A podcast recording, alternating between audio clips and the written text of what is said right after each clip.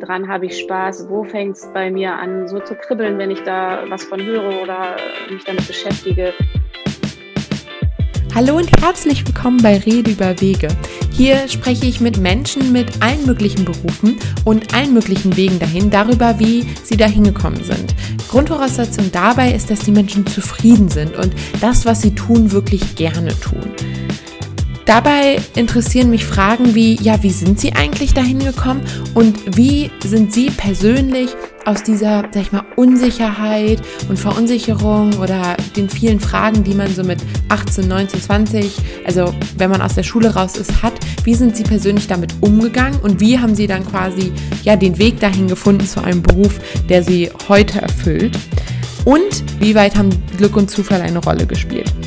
Ja, ich hoffe, dass du Inspiration, Motivation oder was auch immer du hier finden möchtest, dass du irgendwas für dich mitnehmen kannst. Ich freue mich auf jeden Fall, dass du heute mit dabei bist und los geht's. Maya von Vogel ist Kinder- und Jugendbuchautorin und Übersetzerin. Nach ihrer Arbeit als Lektorin begann sie mit der Herzensbrecherreihe. 2005 startete die Emma-Reihe, aus der letztendlich zehn Romane hervorgingen.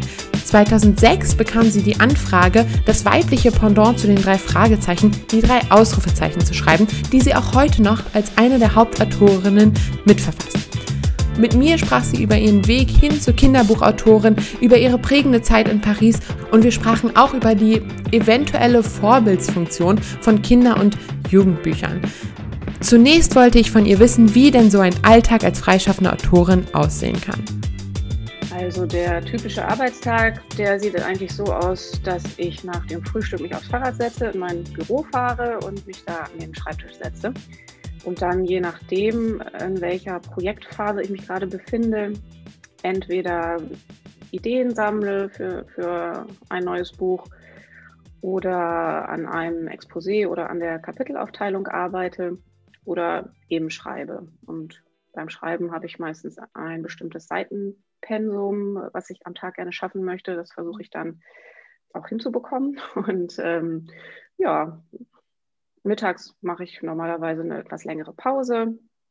Wenn gerade kein Corona ist, dann äh, also an einem idealen Tag, dann gehe ich in die Stadt und äh, esse irgendwo auswärts was in einem Café.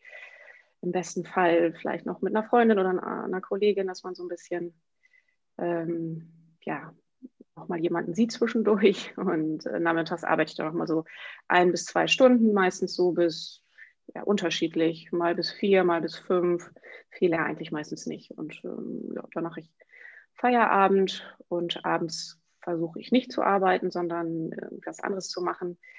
Und ähm, genau, normalerweise mache ich so eine Fünf-Tage-Woche, also eigentlich alles relativ normal. Montag bis Freitag. Ich rechne immer vier Tage in der Woche zum Schreiben oder eben für meine Buchprojekte, montags bis donnerstags. Den Freitag halte ich mir frei und da mache ich dann so ganz gesammelt meinen ganzen Bürokram und alles, was in der Woche angefallen ist. Was den Vorteil hat, dass ich mich da die anderen Tage nicht drum kümmern muss und mich dann ganz aufs Schreiben oder auf mein aktuelles Projekt konzentrieren kann und man nicht immer rausgerissen wird. Es sei denn, es ist nur was ganz furchtbar Dringendes, aber ansonsten versuche ich ähm, Telefontermine mit dem Verlag zum Beispiel auf den Freitag zu legen oder ähm, die Mails dann gesammelt freitags zu beantworten, ähm, ja, Rechnungen schreiben, Steuersachen. Also man hat ja doch auch als Autorin alles Mögliche an anderen Dingen noch so zu tun. Das, das mache ich alles freitags. Und das ist so der ähm, Normalfall. Dann gibt es natürlich Ausnahmen, zum Beispiel Lesereisen. Da bin ich dann unterwegs, mal tageweise, manchmal auch eine ganze Woche oder noch länger und mache Lesungen an Schulen oder in Bibliotheken. Oder ich fahre zu Buchmessen. Also das, wie gesagt, das findet jetzt alles während Corona natürlich gerade nicht statt, aber normalerweise fahre ich mindestens mal einmal im Jahr nach Frankfurt zur Buchmesse und bin da drei, vier Tage. Hin und wieder fahre ich mal zu meinem Verlag, mache da einen Besuch und das sind so besondere Tage dann. Oder Recherche, da fahre ich auch manchmal weg.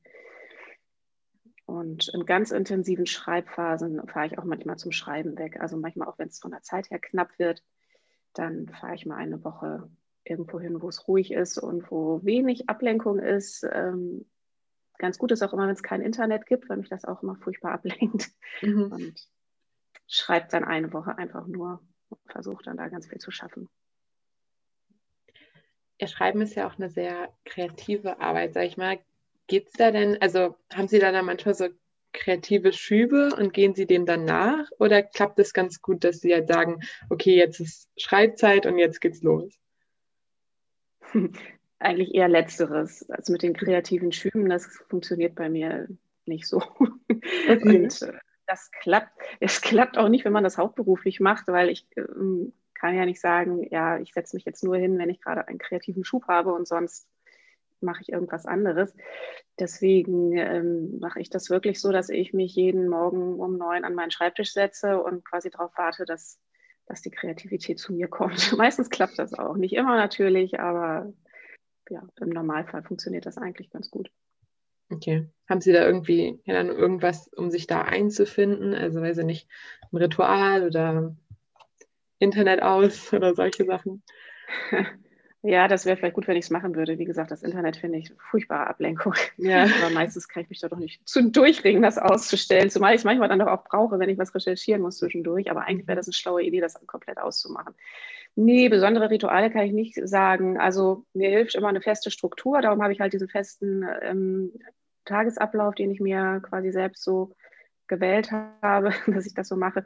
Also das hilft mir, eine klare Struktur dazu gehört eben, dass ich hier, wenn ich hier ins Büro komme, erstmal meinen Kram auspacke, alles aufbaue, mein Laptop, das sind vielleicht so kleine Rituale, mir meinen Tee koche und ähm, dann schaue ich einmal kurz in die Mails und dann lege ich aber auch los. Und wenn ich das so mache, klappt das ganz gut. Ich merke, wenn dann irgendwas dazwischen kommt und man erstmal mit was anderem abgelenkt wird, dann ist es manchmal schwierig, in die Arbeit reinzufinden. Von daher sind so feste Abläufe ganz wichtig für mich.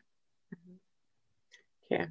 Ähm, und Sie schreiben jetzt eigentlich, soweit ich das gesehen habe, für alle möglichen Altersstufen, halt im Kindes- und Jugendalter, so relativ weit gefächert, oder? Aber es ist ja meistens. Genau.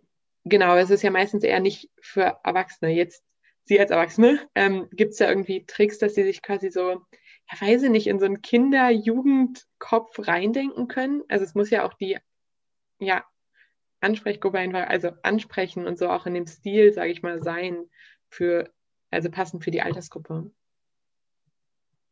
Das mache ich eigentlich so ein bisschen aus dem Bauch heraus, ähm, muss ich gestehen. Da habe ich jetzt keine, keine besondere Methodik. Ähm, ich habe dann ja mein Thema und worum es gehen soll und ich weiß auch ungefähr, wie alt die Kinder sein sollen, die das dann lesen werden.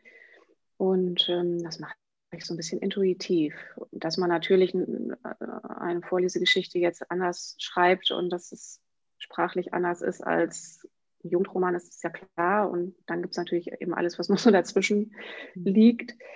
Ähm, aber das ja, ist eher so eine Bauchsache eigentlich bei mir. Und kommt, glaube ich, aber trotzdem meistens ganz gut hin. Ich, gut, ich habe auch selber ja Kinder, von daher jetzt kann ich auch immer so ein bisschen dann da einfach äh, äh, gucken, ja, wie reden die gerade so oder, oder ähm, was sind Themen, die die interessieren. Aber ich habe auch schon als Kinderbuchautorin gearbeitet, als ich noch keine Kinder hatte und da habe ich das so einfach gemacht. Da habe ich eher ähm, ja, so an meine eigene Kindheit dann gedacht und ähm, mich daran orientiert, was hat mich wann interessiert oder was hätte ich gerne gelesen.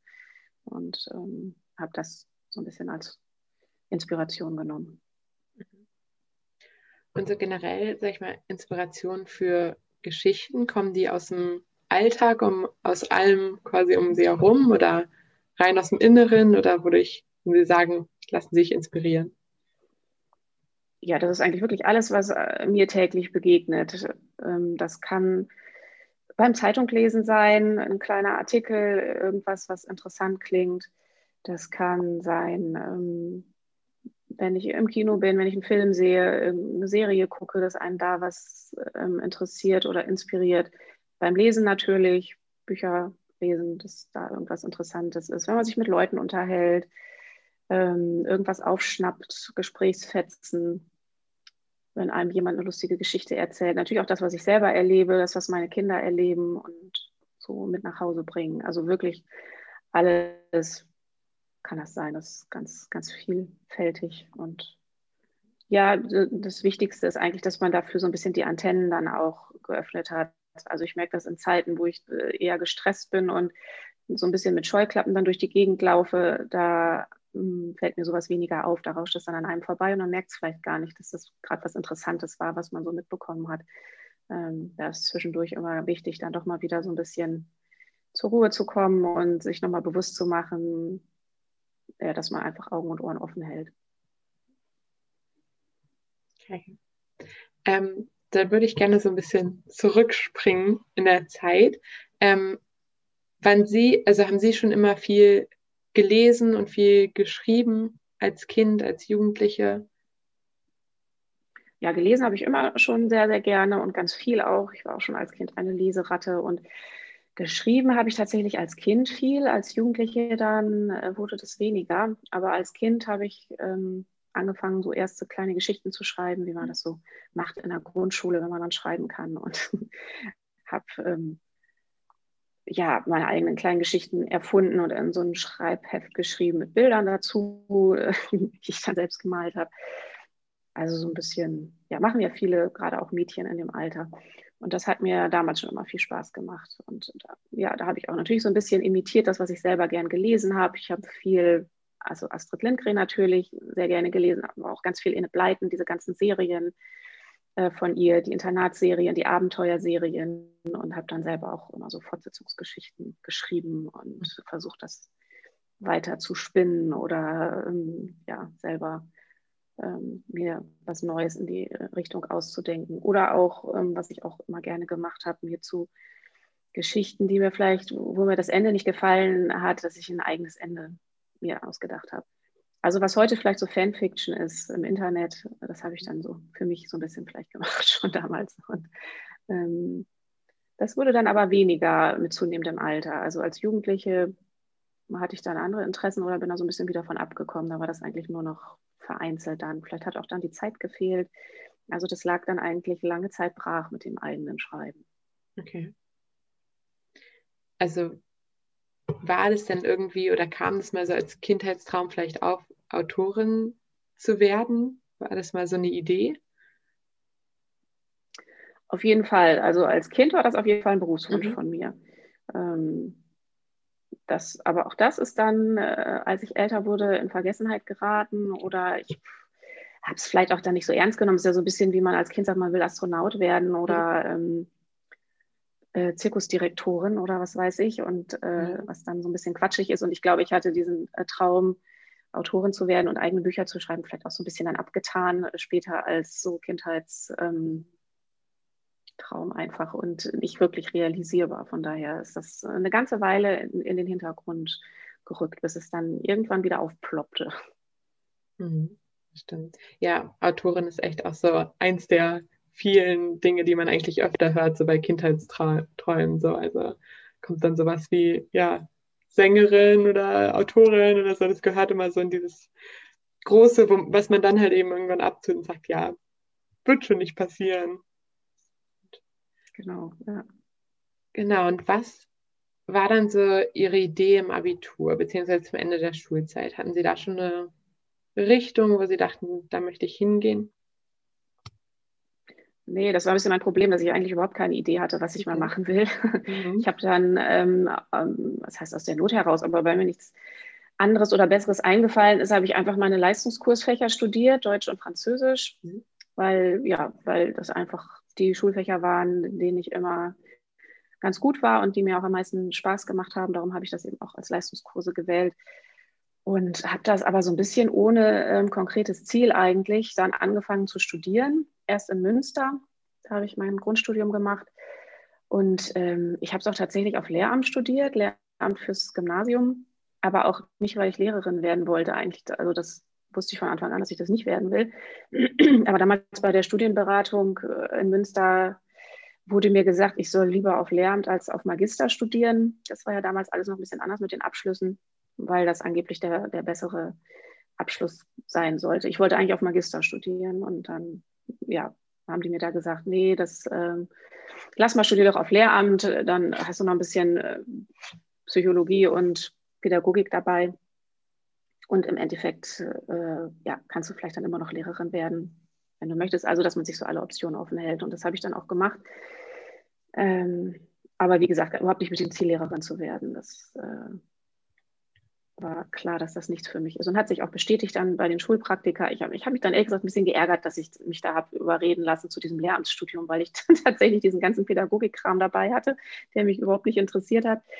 Und auch diese Schulpraktika machen musste, die, ähm, die ich auch ziemlich furchtbar fand, weil mir das überhaupt nicht liegt, vor so einer Klasse zu stehen. Und ähm, also das fand ich ganz unangenehm.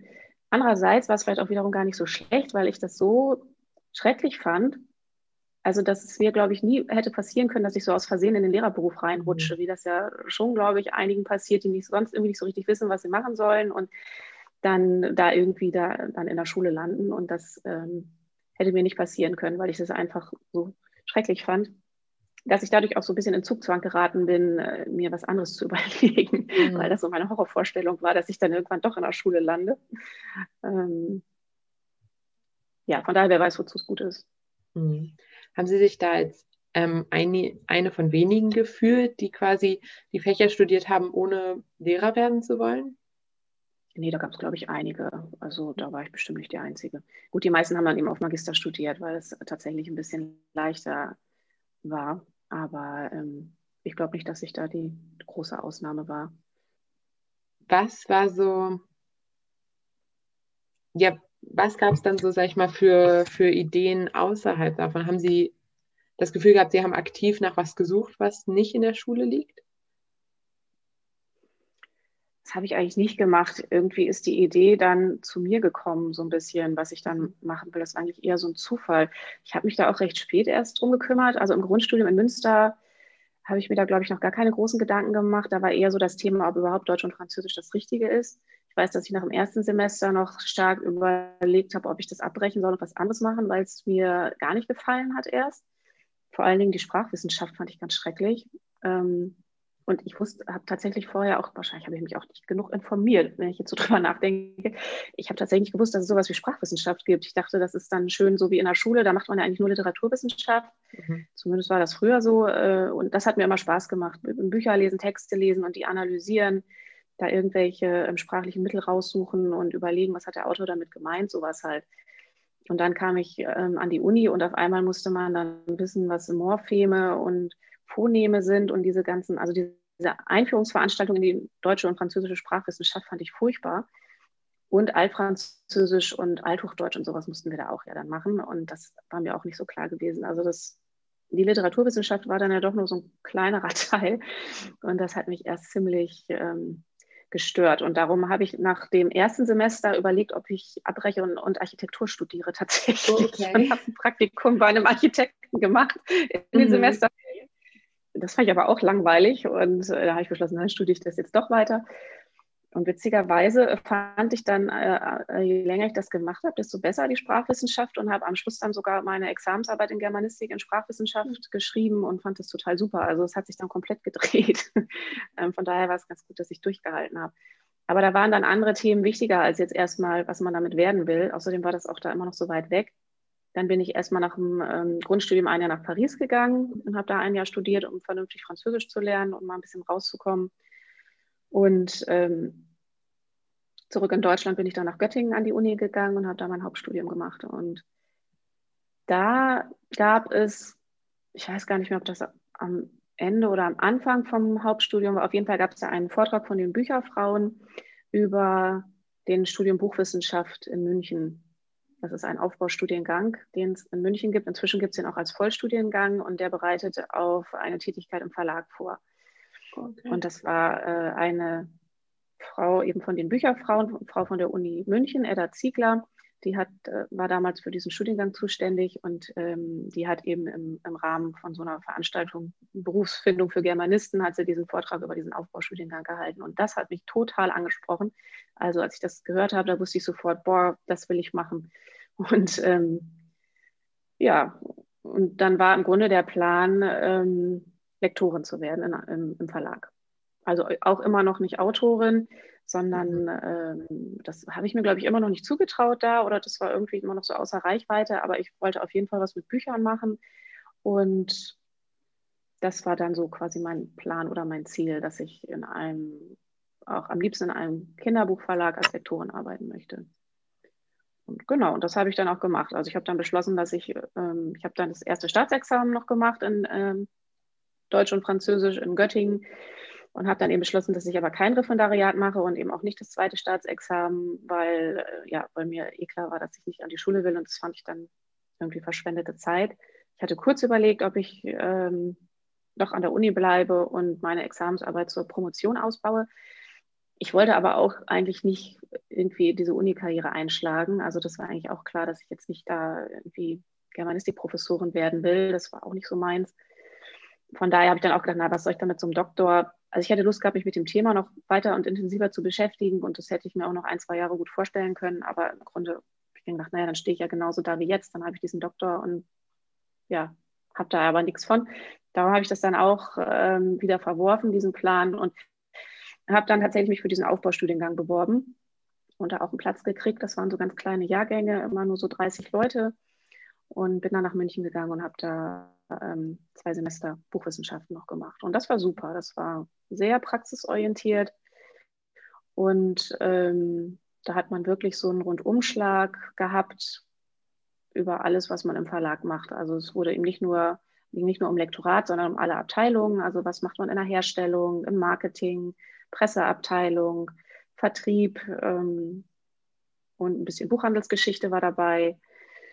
Äh, und ja, also das war super, weil ich tatsächlich vorher überhaupt keine Ahnung hatte, was für Abteilungen so ein Verlag hat und wie, da, wie das so läuft und was, ja, wie, so, wie Bücher gemacht werden.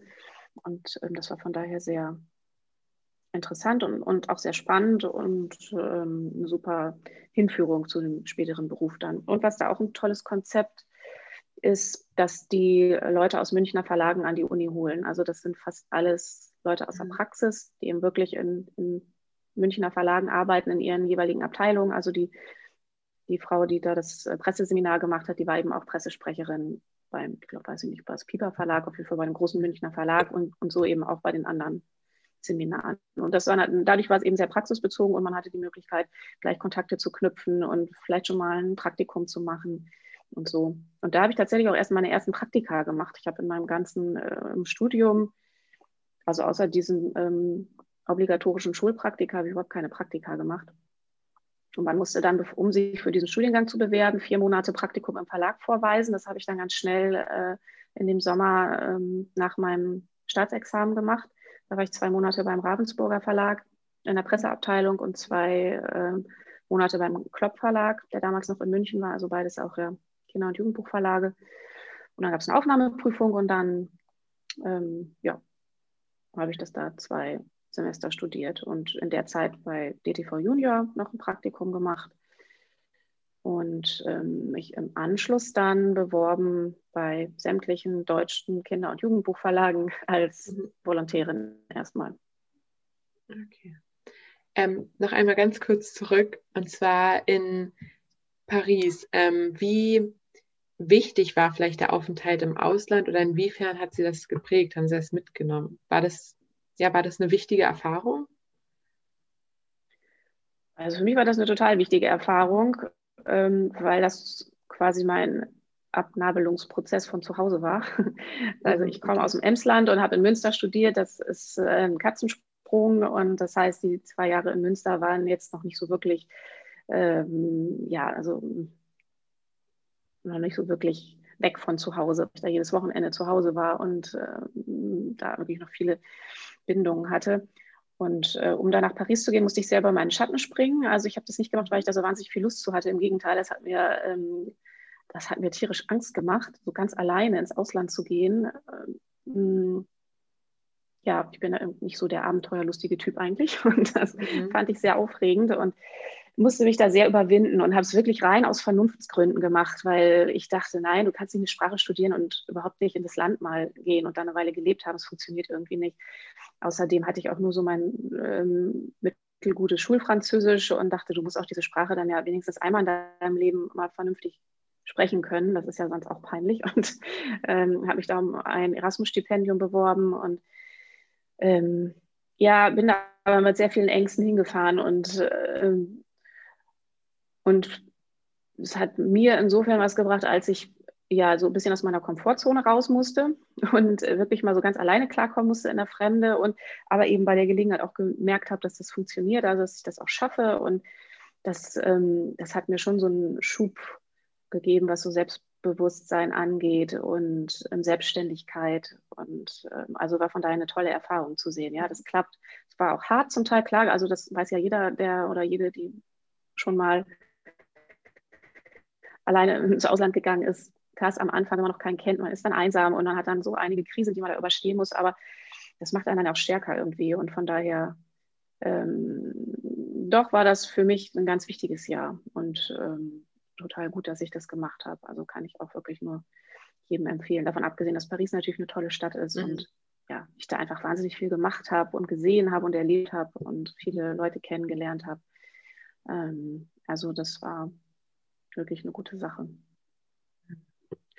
Und dann die Zeit quasi, ähm, sag ich mal, bis zu dem Buchwissenschaften ähm, Studium oder bis ja oder zu dem Zeitpunkt hat sich das so ein bisschen, weiß ich nicht, wie ein Aufatmen auch angefühlt, weil sie das Gefühl hatten, okay, hier habe ich was, was mich wirklich interessiert, woran ich mich festhalten kann, wo ich weitermachen kann? Oder ist ihnen die Zeit davor gar nicht so wirklich, also nicht emotional anstrengend vorgekommen? Wie war so die, sag ich mal, Gefühlswelt? ich glaube, ich habe das dann erst gemerkt, ähm, wie sehr mir das doch gefehlt hat, so einen Plan und ein Ziel zu haben. Hat, also vorher ist mir das nicht so negativ aufgefallen. Es war jetzt nicht so, dass ich darunter gelitten habe oder schlaflose Nächte hatte, weil ich gedacht habe, oh Gott, ich weiß nicht, was ich mit meinem Leben anfangen soll. Das war vorher gar nicht so, so ein Thema. Aber als ich dann da bei diesem, diesem Vortrag saß und auf einmal von diesem Studiengang gehört habe und sich da hat sich von mir auf einmal so, ein, ja, so eine Zukunftsvision entrollt quasi. Und das hat mir dann schon richtig so einen Schub gegeben, dass ich auf einmal gemerkt habe, ja cool, das ist genau das, was ich machen will. Und äh, das ist einfach ein tolles Gefühl, wenn man merkt, man hat das gefunden, was man machen will und hat, hat eben so ein Ziel, worauf man auch hinarbeiten kann. Und das von daher ähm, war das schon so eine Initialzündung, kann ich sagen. Also und dann habe ich auch angefangen, mich damit zu beschäftigen, auch spezieller und habe schon im Vorfeld eben dann immer mal so ein bisschen äh, geguckt, ja, äh, und gelesen darüber, was ähm, in Verlagen so passiert, ähm, so Erfahrungsberichte von Lektorinnen, was machen die eigentlich? Und habe mich da informiert, bin dann bei den Bücherfrauen auch eingetreten und in Göttingen zu den ähm, Treffen gegangen in der Städtegruppe und fand das alles total spannend, was da die Frauen erzählt haben, die dann ja schon lange im Beruf waren, was man überhaupt so rund ums Buch noch für Jobs machen kann. Und da hat sich ähm, mir so, so, eine ganz neue Welt erschlossen. Und das, ähm, das war schon toll und sehr spannend und eben, wie gesagt, auch sehr motivierend. Also da wusste ich auch auf einmal, wozu ich jetzt dieses Studium auch abschließen will. Und das passte ja auch dann irgendwie mit meinen Sprachen und mit Germanistik. Auf einmal hat das alles so ein bisschen ineinander gegriffen und war nicht mehr so, äh, ich war da nicht mehr so im luftleeren Raum. Mhm. Und dann haben Sie relativ ähm, nahtlos in dem Verlag angefangen, ne? In München war das? Genau, als Lektorin. Genau, ja. Mhm. Ja, genau. Dann habe ich, wie gesagt, mich da bei sämtlichen Verlagen beworben. Und ähm, ich wäre eigentlich gerne nach Hamburg gegangen. Also mein Traumverlag wäre Oettinger gewesen, wegen Astrid Lindgren natürlich. Und mhm weil ja, weil ich ja auch aus dem Norden komme und ich wäre gern wieder nach Norddeutschland da zurückgegangen nach dem Jahr in München. Aber also da hatte ich auch ein Vorstellungsgespräch tatsächlich, aber die haben mich dann leider nicht genommen. Und dann ähm, ja, hat sich das halt ergeben, dass ich dann in München geblieben bin. Und ähm, ich habe da dann beim Egmont Franz Schneider Verlag gearbeitet als Volontärin und dann auch als Lektorin. Da war ich drei Jahre. Die waren damals noch in München. Inzwischen weiß ich ehrlich gesagt gar nicht, wo die sind. Die sind dann irgendwann nach Köln gegangen. Ich glaube, jetzt sind sie in Berlin. Genau, da habe ich ziemlich nahtlos dann angefangen und erstmal als Volontärin ein Jahr, glaube ich, war das, gearbeitet und weiter gelernt. Dann ja erstmal, wie konkret wieder Bücher werden, wie das alles funktioniert, die Abläufe und so. Ähm, und habe dann relativ schnell äh, da aber auch also, ja, quasi meinen eigenen kleinen Programmbereich übernommen. Ich habe da die Erstleser dann betreut, weil die Kollegin, äh, die mich da angelernt hat, dann weggegangen ist und ich da quasi das von ihr übernommen habe. Und ähm, genau, das waren drei Jahre, die ich da gearbeitet habe. ähm, in denen ich eigentlich so von der Pike auf eben alles gelernt habe. Ähm, von der Buchentstehung bis hin zu den verschiedenen Schritten eben und äh, ja, die so ein Buch durchläuft, vom Manuskript bis zum fertigen Buch im Laden. Mhm. Und wie kam dann die Idee auf, ähm, doch Autorin zu werden? Das war dann doch danach relativ, oder? Genau. Tja, das muss ich mal überlegen, wie kam das auf? Ich hatte das ja, denke ich, irgendwie immer noch so ein bisschen im Hinterkopf, diesen Traum, selber Bücher zu schreiben. Und ähm, ich habe da auch schon übersetzt, so ein bisschen. Also das lief auch so ein bisschen über diese ähm, Übersetzungsschiene. Ich habe in äh, Göttingen, während ich, wie war das denn? Während ich ähm, äh, mein erstes Staatsexamen gemacht habe, da habe ich auch mein erstes Jugendbuch übersetzt aus dem Französischen für Belz ah, und Gielberg. Okay. Genau, und das, ähm, das lief quasi parallel. Und das hat mir super viel Spaß gemacht. Und da habe ich auch schon gedacht, ach so, Übersetzerin wäre ja auch cool. Aber habe ich das nicht getraut direkt nach dem Studium, weil ja, ist ja, ist ja so ähnlich, als wenn man sagen würde, man wird dann Autorin. Man braucht ja Kontakte und ich hätte gar nicht gewusst, wie ich das mhm. anfangen soll, wie ich da an Aufträge komme, wie ich da mein Geld verdienen soll. Darum ähm, war halt so ein bisschen, also Umweg will ich es jetzt nicht nennen, aber dieser Weg über einen Verlag schon ganz gut. Ähm, aber das hatte ich immer noch so im Hinterkopf, dass ich das gerne weitermachen würde. Und nur mit dem Übersetzen Geld zu verdienen, ist ja auch nicht so einfach. Und dann habe ich überlegt, was könnte ich noch machen? Ich habe am Anfang auch freies Lektorat noch angeboten. Also habe dann gedacht, okay, dann ich könnte übersetzen, ich könnte als freie Lektorin auch arbeiten. Und ich könnte ja mal versuchen, vielleicht auch das mit dem Schreiben zu machen. Vielleicht funktioniert das ja auch. Das war aber eher so als drittes Standbein gedacht. Das hat sich dann im Laufe der Jahre äh, anders entwickelt, dass das dann so das meine Hauptbeschäftigung geworden ist. Aber das ist ja auch was, wo man überhaupt nicht weiß, ob das klappt und von daher kann man das ja auch gar nicht so konkret planen. Also das war eher, genau, so als zusätzliches Standbein gedacht. Und ähm, ich habe zwar da am Verlag viel gelernt, ich war da aber nie hundertprozentig glücklich. Mir hat dieses okay. Angestelltsein nicht gefallen, also diese Form der Arbeit, wenn man so angestellt ist und ähm, da mit seiner Stempelkarte morgens, ähm, die da in den Apparat stecken muss und die Zeiten alle so genau kontrolliert werden, äh, man so feste Urlaubstage hat und immer rechnen muss, kann ich mir jetzt den Urlaubstag noch nehmen oder nicht. Diese festen Arbeitszeiten, also dieses starre und unflexible, das hat mich gestört. Und ähm, naja, und dass man doch relativ wenig Freiheiten hat. Natürlich, mein Chef hat, ja einem sagt, was man tun soll, man in diesen ganzen tausend Sitzungen immer rumsitzt und da wahnsinnig viel Zeit verschwendet. Ähm, also da waren viele Dinge, die, die, die mir nicht so gefallen haben an dieser Angestellten-Tätigkeit. Darum war ich da nicht, nicht so hundertprozentig glücklich und habe gedacht, nee, das muss irgendwie, da muss noch was anderes kommen. Das kann jetzt nicht sein, dass ich das bis zur Rente so weitermache. Und ähm, deswegen kam halt dann so nach, ja, ich glaube, nach zwei Jahren im Verlag so die Idee auf, nee, ich muss das doch mal mit Selbstständigkeit probieren. Das wäre doch eigentlich eher so meins. Und das habe ich dann beschlossen und habe mir ein Jahr zur Vorbereitung gegeben und habe quasi so einen Termin gesetzt und gesagt, so jetzt äh, heute in einem Jahr, Anfang Oktober, in einem Jahr kündige ich. Und habe ich ein Jahr Zeit, um das vorzubereiten und ähm, damit das irgendwie Hand und Fuß hat, weil ich schon eigentlich eher so ein Sicherheitsmensch bin und natürlich Angst hatte, dass ich da ähm, äh, ja einfach auch nicht genug Geld mit verdiene. Und ähm, ja, weil ich auch so ein bisschen Zeit gebraucht habe für den Schritt, weil es ist natürlich schon ein Risiko aus einer äh, Festanstellung. Ich war dann in der Zwischenzeit übernommen worden als Lektorin mit einem unbefristeten Vertrag mhm. aus so einer Festanstellung dann in die Selbstständigkeit zu gehen, ohne zu wissen, ob das funktionieren wird.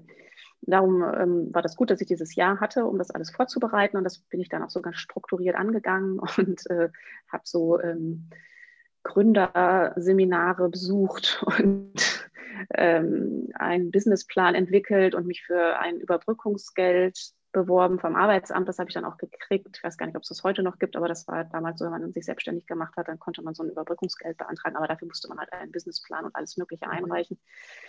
Ähm, also damit ich so fürs erste halbe Jahr erstmal finanziell abgesichert war und habe mir eben selber einen Plan gemacht, welche, was kann ich anbieten, welche Leistung, welche Kontakte habe ich schon. Ich hatte ja schon diverse Praktika in Verlagen gemacht und ähm, bei Seminaren und Fortbildungen Leute kennengelernt. Da habe ich mir so eine Liste gemacht, wen kann ich ansprechen, was kann ich konkret anbieten.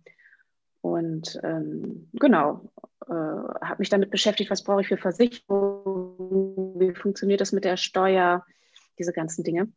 Und ähm, das war gut und das hat mir auch Sicherheit gegeben, äh, dass ich den Eindruck hatte, okay, ich weiß, was auf mich zukommt.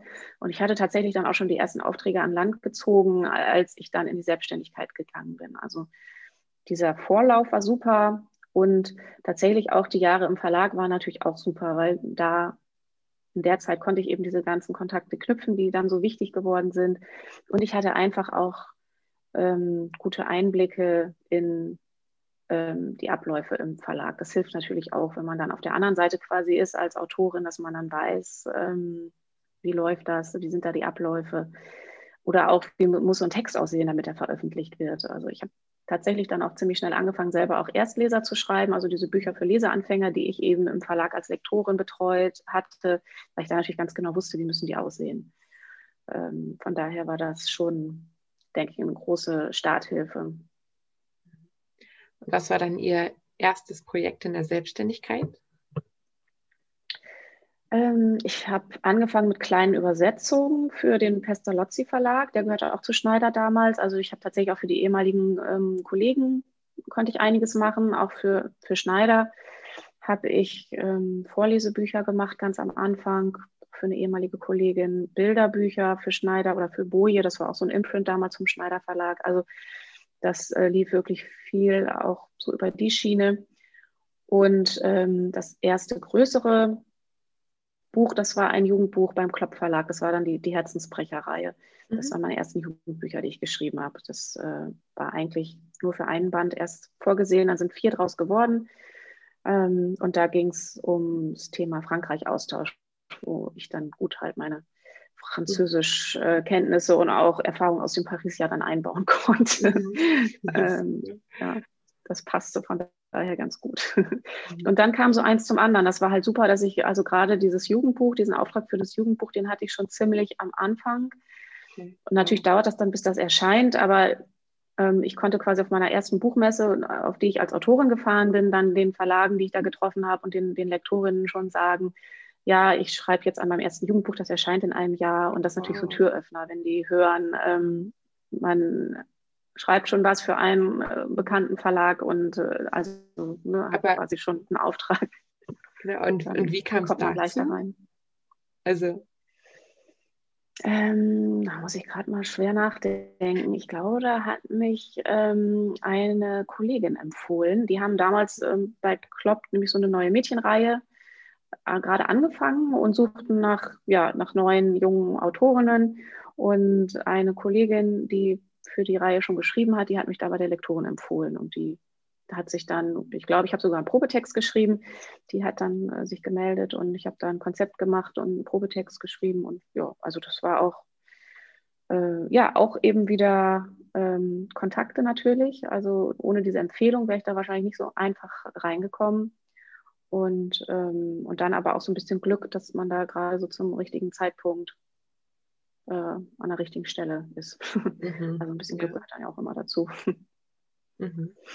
Und wie war das dann so, das, das erste Buch quasi in der Hand zu halten und da steht irgendwie der Name drauf? War das so ein, ja, wie hat sich das angefühlt? Ja, das war natürlich toll. Also das war schon ein super Gefühl und äh, da war ich sehr stolz und äh, ja, das natürlich auch allen gezeigt und mhm. großzügig verschenkt. äh, nee, das ist schon toll. Also gerade das erste Buch ist ja auch was Besonderes. Und mhm. ähm, war schon ein tolles Gefühl. Mhm. Ähm, und Sie meinten gerade schon, dass sich dadurch dann auch ein bisschen die Türen geöffnet haben. Womit kam es dann quasi ins Rollen? Gab es da dann einen Auslöser, wo es dann quasi richtig losging oder hat sich das halt so langsam Stück für Stück entwickelt? Also es hat sich so die ersten zwei, drei Jahre langsam entwickelt. Nachdem ich dann eben für Klopp diese Herzensbrecherbücher gemacht habe, ging es dann da mit der Emma-Serie weiter.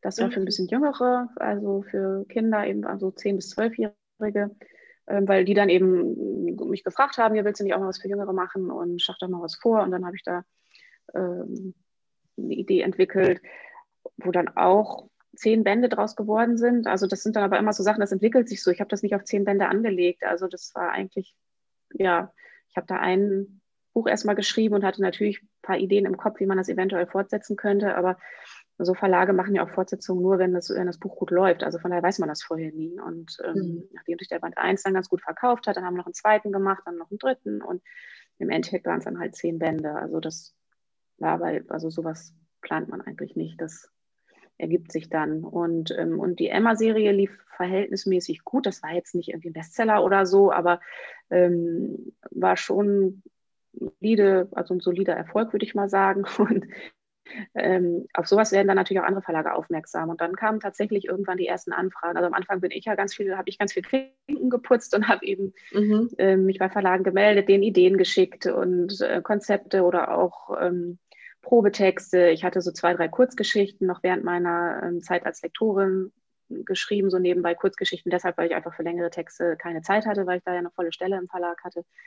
Und diese Kurzgeschichten habe ich dann einfach wild durch die Gegend geschickt, einfach als ähm, also gar nicht, dass sie die veröffentlichen sollen bei einem Jugendbuchverlag, aber als Textprobe. So in dem Stil kann ich was schreiben und ähm, ja, habt ihr da irgendwie Bedarf? Also so lief das am Anfang und irgendwann so nach zwei, drei Jahren ähm, kamen dann die ersten Anfragen von Verlagen an mich. Das war natürlich auch sehr schön, wenn man dann merkt, so langsam dreht sich das und man muss nicht immer selber aktiv werden, sondern mhm. ähm, es kommen dann auch mal Leute auf einen zu. Das, ähm, also das war dann schon ein schönes Gefühl und ähm, dann kam, wann war das denn? Ich habe mich 2002 selbstständig gemacht und ich glaube 2004 oder 2005 rief der Kosmos Verlag bei mir an äh, und fragte mich die Lektorin, ob ich Lust hätte, eine Krimiserie zu entwickeln und zwar quasi das weibliche Pendant zu den drei Fragezeichen. Und daraus sind dann die drei Ausrufezeichen geworden, die ich ja auch heute immer noch schreibe, nach über 15 Jahren, glaube ich. Mhm. Ähm, das war dann nochmal so ein ganz wichtiger Schritt natürlich, weil das ja einfach nach wie vor die Bücher sind, die am bekanntesten sind, von denen, die ich geschrieben habe und die auch am besten sich verkaufen. Und da kam dann der Kosmos Verlag auf Sie zu, tatsächlich. Genau, ja. Da hat die Lektorin bei mir angerufen, da haben wir uns auf der Messe getroffen das erste Mal und ähm, das war tatsächlich eine Idee vom Verlag, ich glaube sogar vom damaligen Verlagsleiter, ähm, ja, der ja, im Grunde die Idee gehabt hat, die drei Fragezeichen mit Mädchen zu machen und für Mädchen, weil die Fragezeichen ja wahnsinnig erfolgreich sind. Und ähm, die Grundidee einfach war, ja, dann machen wir das mal mit und für Mädchen. Damals gab es tatsächlich auch äh, kaum so Krimi-Reihen mit Mädchen als Hauptfiguren, so speziell für Mädchen. Das war relativ neu. Inzwischen gibt es ja ganz viel. Und die, äh, der Titel war auch äh, schon klar, also das sollte die drei Ausrufezeichen heißen und es sollten eben drei Mädchen sein, die äh, als Detektivin Fälle lösen. Das war so die Grundidee vom Verlag und damit sind die auf mich zugekommen. Und ähm, dann haben wir das zusammen entwickelt. Also die hatten so ein paar Vorschläge und ich habe dann auch Ideen gehabt und das haben wir so zusammengeschmissen und ähm, haben dann das Serienkonzept entwickelt gemeinsam und Ideen für erste Fälle gesammelt. Das hatte, hatte einen recht langen Vorlauf, bis dann äh, konkret wurde, alles soweit in trockenen glaube, wir haben uns 2004 das erste Mal getroffen und 2006 sind dann die ersten vier Bände erschienen. Und also die drei Ausrufezeichen waren schon gegeben, aber die Figuren haben Sie dann entwickelt oder war das auch quasi in Zusammenarbeit? Das haben wir quasi gemeinsam gemacht, die Lektorin und ich. Also es war klar, dass es drei Mädchen sein sollen und dass sie möglichst unterschiedlich auch sein sollen. Und ähm, dann hat der Verlag mir so eine Tabelle mit so ein paar Ideen geschickt und ich habe das alles nochmal umgemodelt und meine eigenen Ideen dazu geschmissen quasi und ähm, dann ging das immer so hin und her, so ein bisschen Ping-Pong-mäßig, mhm. bis wir, ja, bis sich die Figuren dann so rauskristallisiert haben. Und ähm, man entwickelt dann ja auch nicht nur die Figuren selbst, also was Aussehen, Charakterzüge, Hobbys, Vorlieben, Abneigungen äh, und so weiter angeht, sondern auch deren gesamtes Umfeld. Also in was für einer Stadt leben die und die Familien, das gehört ja alles dazu. Und was für Familien leben die, haben die Geschwister, wohnen die in einem Haus mit Garten oder in einer Wohnung. Ähm, also alles, was so dazu gehört. Was haben die für Freunde, wie sind die eingebunden, auf was für eine Schule gehen die. Also im Grunde haben wir dann so an, angefangen, diese drei Ausrufezeichen Welt zu entwickeln, dass die sich natürlich für, von, von, Buch zu Buch und auch jetzt immer noch immer weiterentwickelt. Mhm. Aber das waren so die Anfänge damals. Ja, Sie meinten ja auch, dass Sie am Anfang das quasi ähm, alleine geschrieben haben, also mit anderen zusammen entwickelt haben, aber jetzt inzwischen haben ja auch, ich weiß gar nicht wie viele, aber ein paar andere Autoren auch Bücher geschrieben. Ne? Wie geht da so die Absprache? Also eben gerade wenn es um die Entwicklung der Figuren vielleicht auch geht oder um das Umfeld und so. Ja, muss man sich natürlich sehr intensiv absprechen, damit mhm. sich keine Fehler einschleichen. Also ähm, ja, wie gesagt, ich habe äh, am Anfang das halt mit der Lektorin gemeinsam entwickelt und dann, ähm, als es ans Schreiben ging, hat der Kosmos Verlag beschlossen, dass sie gleich mit vier Bänden starten wollen. Ähm, mhm. wo ich dann gesagt habe, ja, das äh, schaffe ich jetzt nicht, kann ja nicht auf die Schnelle jetzt vier Bücher schreiben. Und dann war klar, dass wir ähm, noch jemanden mit ins Boot holen wollen. Und da ist dann meine Kollegin Henriette Wicht dazugekommen. Und mit der habe ich das dann ganz lange Jahre zu zweit gemacht. Und ähm, da, ja, also in der Zeit haben wir uns immer sehr intensiv abgestimmt. Zu zweit ist es natürlich noch leichter als jetzt, wie es jetzt ist in so einem großen Autorinnen-Team. Da haben wir einfach äh, uns zusammen telefoniert und äh, das dann einfach besprochen. wie, mhm. äh, wie machen wir das jetzt und ähm, was passiert bei dir und was passiert bei mir und wie sind da die Anschlüsse und so weiter. Also das war noch relativ unkompliziert. Es, dann ist nach ein paar Jahren, als dann wieder klar war, also als die Serie immer erfolgreicher wurde und der Verlag gesagt hat, ja, wir wollen die Titelzahlen erhöhen und statt vier Neuerscheinungen wollen wir jetzt sechs Neuerscheinungen pro Jahr haben plus mhm. Sonderbände. Da haben dann Henriette und ich gesagt, okay, zu zweit wird es schwierig, wir brauchen Verstärkung. Dann ähm, kam die nächste Kollegin dazu und so ging das immer weiter. Und inzwischen ähm, ja, sind wir halt ein ganzes Team aus Autorinnen und ähm, da muss man sich dann natürlich anders organisieren. Inzwischen machen wir es so, zum einen haben wir einmal im Jahr ein großes Arbeitstreffen, meistens in Stuttgart beim Kosmos Verlag, wo sich alle Autorinnen treffen mit den Lektorinnen und äh, eben allen, die an der Serie mitarbeiten. Und da entwickeln wir dann gemeinsam neue Ideen. Und ähm, also zum einen Ideen für neue Fälle, aber zum anderen auch diese ähm, Familien- und Freundschaftsentwicklung, die ja auch die Serie ausmachen. Also ähm, das ist ja schon das Besondere, dass es nicht nur immer den abgeschlossenen Fall gibt, sondern dass es auch diese durchgehenden Handlungsstränge gibt, wo es halt um die Beziehungen geht, um die, um die äh, Freundschaften der Mädchen untereinander, um die Familien. Da entwickelt sich ja auch immer Verschiedenes mit den Eltern und den Geschwistern. Und natürlich auch um die Liebesgeschichten. Die haben ja dann mal einen Freund und dann haben sie eine Krise und dann vertragen sie sich wieder und dann trennen sie sich und dann lernen sie ein Neues kennen.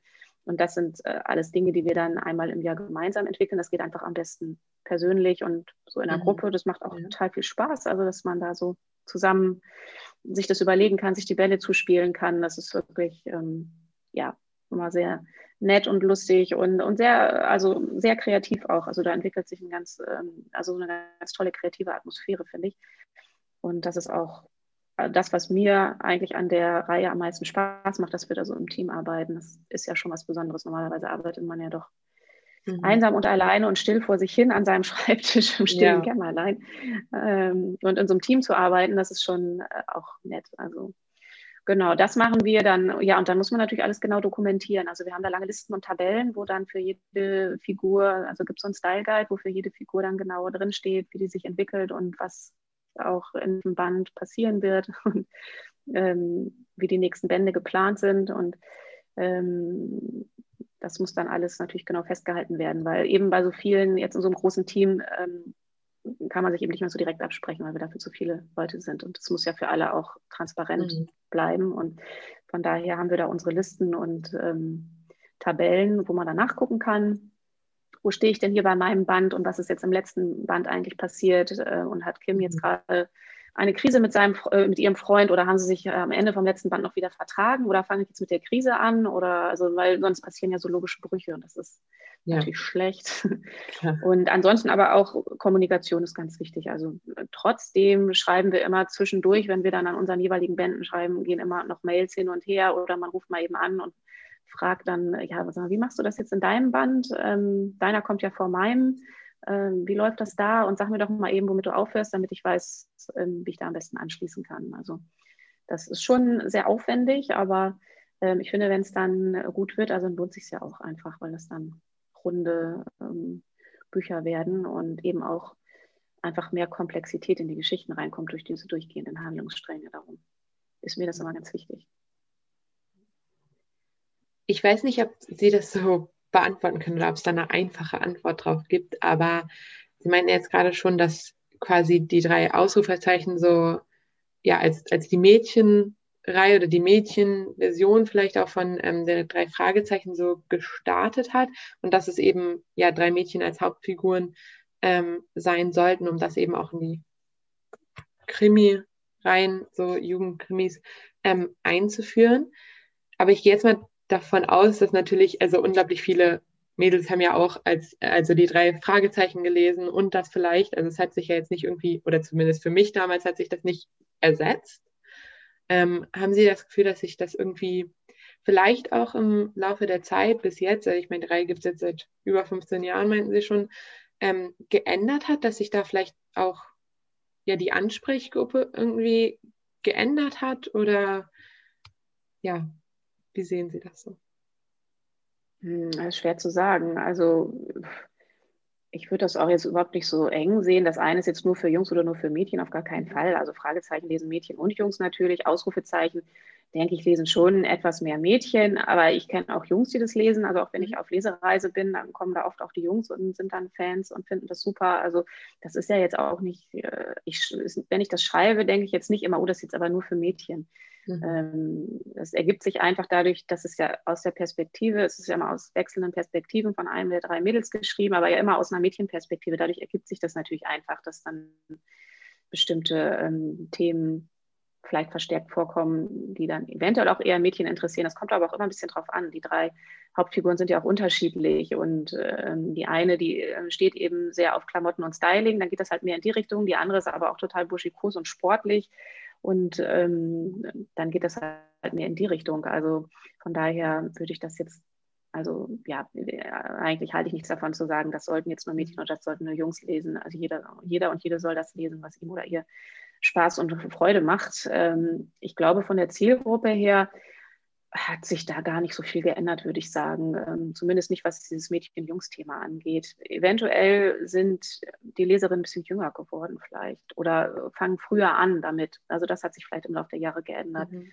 Dass das früher, als wir angefangen haben, das zu schreiben, doch tatsächlich ähm, eher so die Zehnjährigen waren, die das gelesen haben. Und jetzt auch gerade dadurch, dass es ja auch die Hörspiele gibt, die ja auch schon teilweise sehr viel jünger gehört werden, fangen doch auch die Kinder schon, wenn sie schon so gut lesen können, mit acht oder neun Jahren an, das selber zu lesen oder lassen sie es auch vorlesen. Also den Eindruck habe ich, dass, ähm, dass die Älteren zwar auch noch lesen, aber dass sich die Zielgruppe so ein bisschen nach unten ausweitet. Also dass zunehmend auch Jüngere das lesen.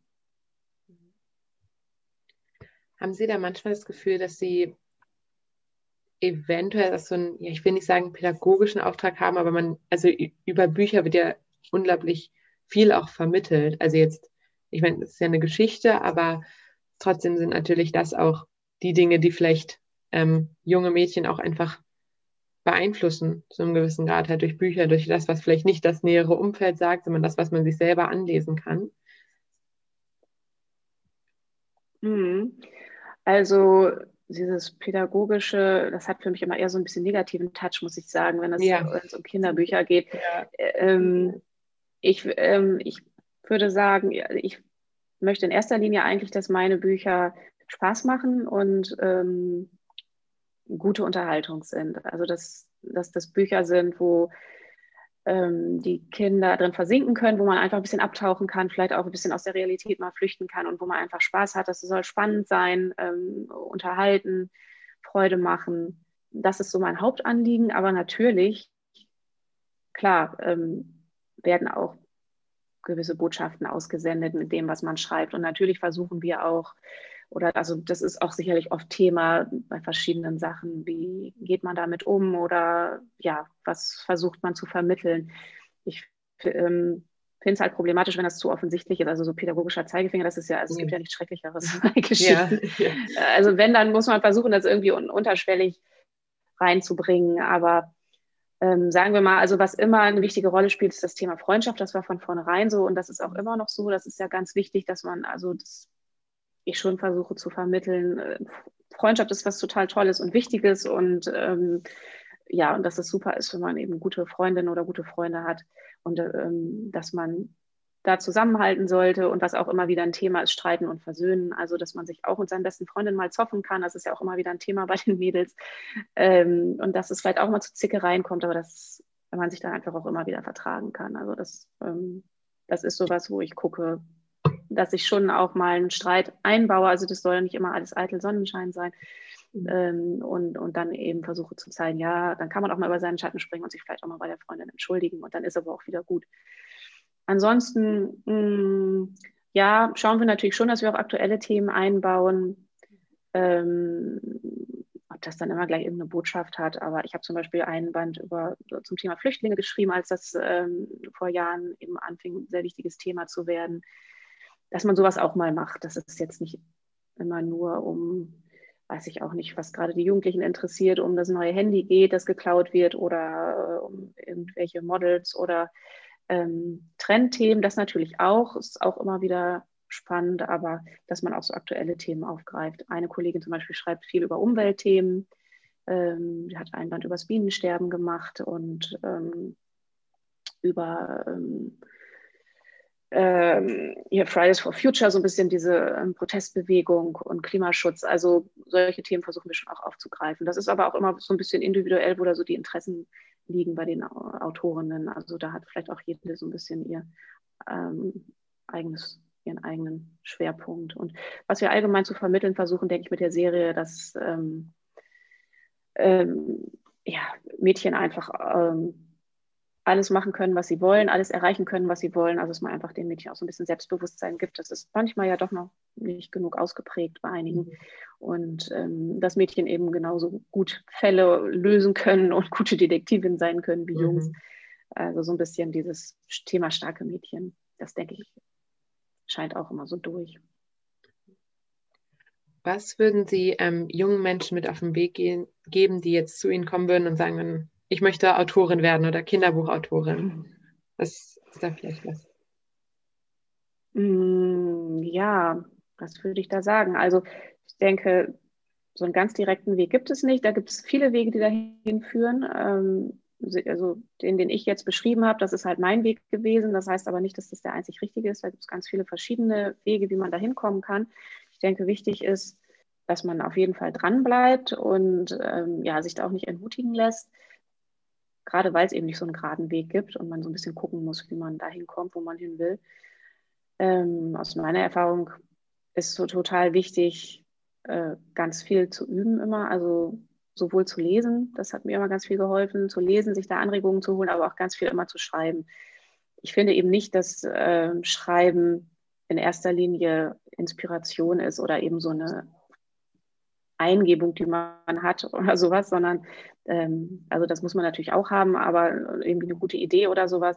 Aber das ist in erster Linie, dass man Durchhaltevermögen braucht und, ähm, und das ist viel Übung, ist viel Handwerk einfach dabei. Also äh, und das muss man sich aneignen und das funktioniert am besten, indem man ganz viel schreibt. Und äh, egal, ob das jetzt, ob man mit Tagebuch anfängt oder mit Kurzgeschichten oder was auch immer, aber dass man sich da einfach auch die Zeit nimmt und ähm, ja, üben, üben, üben.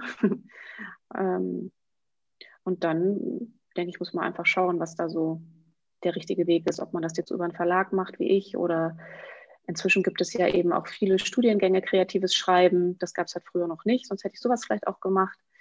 Ähm, da gibt es heute, denke ich, mehr Möglichkeiten.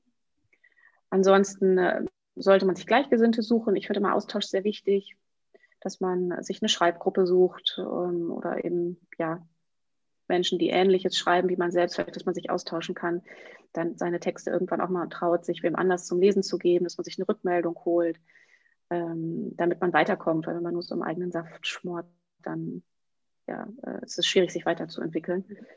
Und dass man dann natürlich irgendwann den Schritt gehen sollte, äh, dann auch mal an Verlage was zu schicken oder sich eine Agentur suchen. Also das gab es früher auch noch nicht so, als ich mich selbstständig gemacht habe, gab es schon, aber das war noch nicht so verbreitet, dass man als ähm, Autorin oder Autor eine Agentur hat. Das war eher so die Ausnahme, aber inzwischen ist das äh, doch sehr viel üblicher.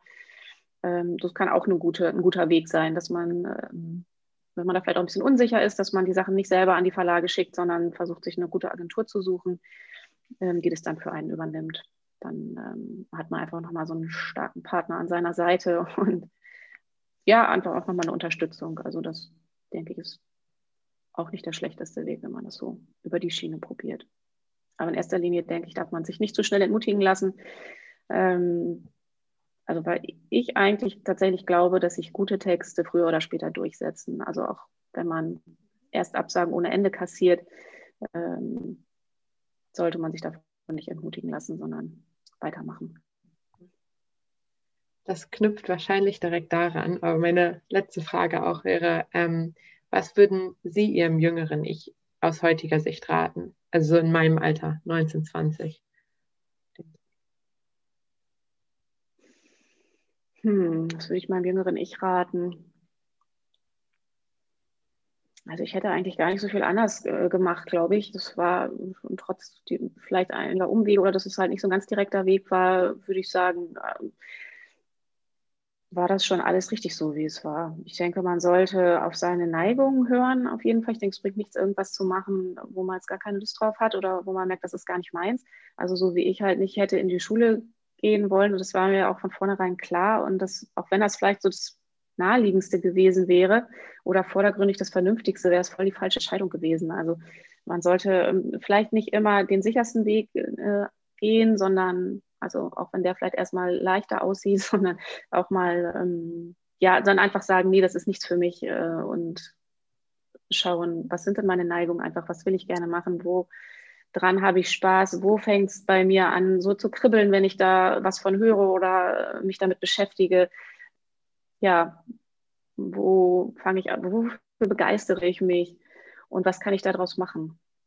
Und ähm, ja, und dann vielleicht auch den Schritt wagen, auch wenn man äh, gerade vielleicht auf der sicheren Seite ist, so wie ich da im Verlag mit der festen Stellung, äh, wenn man dann den Eindruck hat, das ist noch nicht das Richtige und ich werde hier nicht glücklich auf Dauer und ähm, eigentlich will ich was ganz anderes machen, ähm, würde ich sagen, machen, ausprobieren einfach. Also äh, da nicht aus Angst oder ähm, ja, irgendwie, dass man da sich zu viele Sorgen macht, dass man sich nicht traut. Das ist, glaube ich, immer die falsche Entscheidung. Ich würde immer, ich würde immer sagen, ausprobieren und wenn es gar nicht klappt, dann ähm, ja, Plan B, dann muss man sich wieder was anderes überlegen. Danke, dass du heute zugehört hast und entschuldige bitte, dass es so lange gedauert hat, bis die neue Folge jetzt rauskam. Ich versuche wieder einen Rhythmus reinzubekommen, vielleicht alle zwei Wochen oder so.